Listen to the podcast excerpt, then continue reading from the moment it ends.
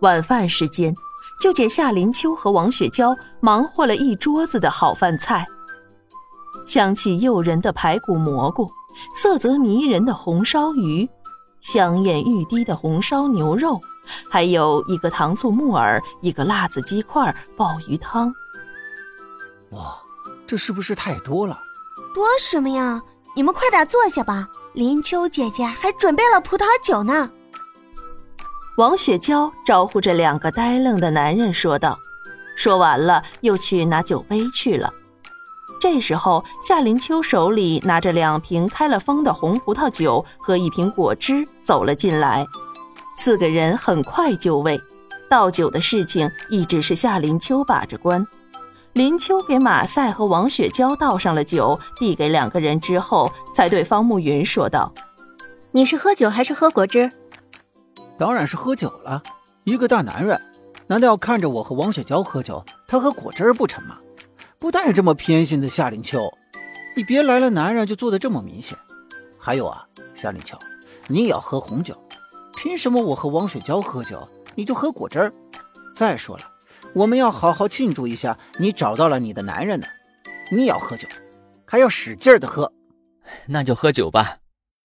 方慕云笑眯眯的说道：“其实林秋离家出走了之后，他并没有借酒消愁，而是很有理智的告诉自己，林秋只是出去散散心了。过些日子，或许是过几年就会回来的，自己没有必要这么颓废。”四年之中，其实自己是滴酒不沾的。今天好不容易找到了他，自己突然想要放松一下。马赛说的很对，为什么不好好庆祝一下呢？瞎嚷嚷什么？夏林秋的脸一下子红了。什么叫找到了自己的男人？自己和方慕云就算以前是男女朋友，现在不是有点陌生吗？自己都失去记忆了，这个马赛还真是哪壶不开提哪壶啊，一点不知道给自己留点面子呢。我说的不对，我这几年就这么想的，怎么能给你找个男人嫁出去？你都这么大岁数了，再嫁不出去啊，真的成了老姑娘。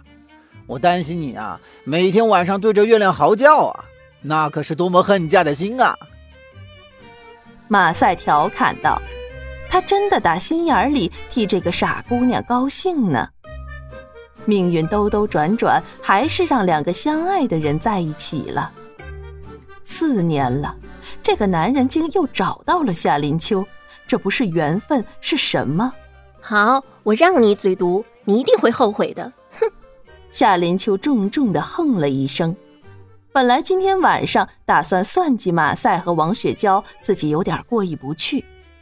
看着现在这么兴奋的马赛，自己心里的那点不好意思、那点不自在，瞬间消失的无影无踪了。那就该下手就下手好了。那这样，我和暮云就负责喝这一瓶，你和王雪娇就负责那一瓶，我们各喝各的。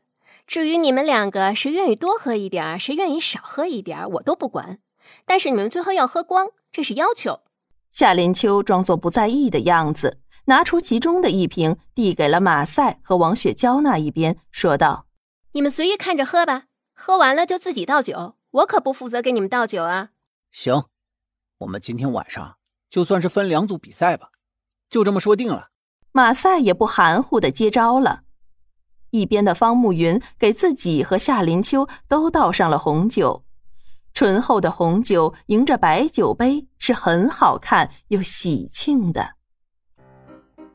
对了，夏林秋，你不会想到方慕云的手机里全是你以前傻乎乎的照片吧？我都奇怪，你长得那么土气，为什么方慕云还那么喜欢你呢？你来到我们这里，穷的连手机都没带，我都怀疑。是不是你的手机里也是照满了方慕云的照片，所以不敢带着呢？你不知道，你以前的照片，有的还土气的比划着二的样子，还真是二啊你！马赛又开口取笑道：“有个这么爱她的男人，她竟然还舍得离家出走，不是二是什么呢？”切，你更二呢！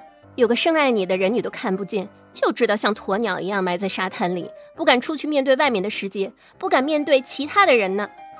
夏林秋不甘示弱的取笑道：“他希望自己能有一把大锤子敲醒面前的这个男人，让他睁开眼睛好好看看身边的王雪娇多么的爱着他呢。另外，这个方慕云真的爱着自己这么深，所以手机里全是自己的照片吗？”夏林秋还是觉得震惊了。这四年没有找女朋友，等着自己。让自己震惊，手机里全是自己的照片，让自己震惊。真不知道自己有哪里好呢，能让这么一个优秀的男人对自己这么死心塌地的。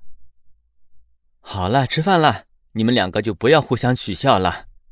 一边的方慕云笑着说道，因为他看见林秋说那些话的时候，王雪娇脸上立刻不自在起来了。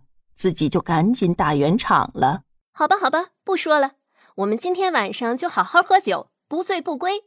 夏林秋似乎也意识到了自己的话有些伤害了王雪娇，或者说让王雪娇不自在了起来。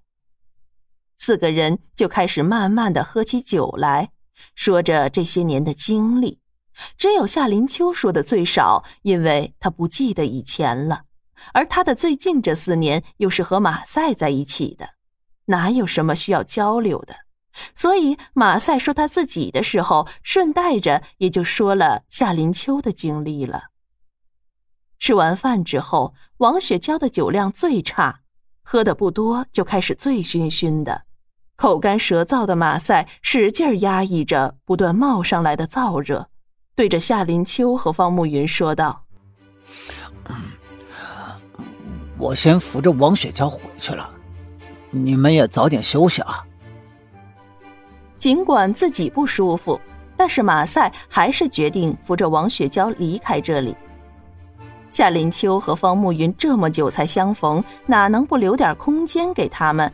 还能让王雪娇在这里打扰两个人不成吗？嗯，早点回去休息吧。我看着王雪娇喝的有点多，你要多照顾她一下呀。夏林秋也有点大舌头的说道，不过他观察到马赛喝的红酒真的是不少，一会儿要干一杯祝福自己和方慕云久别重逢，一会儿干一杯敬方慕云，一会儿干一杯敬自己有了好的归宿什么的。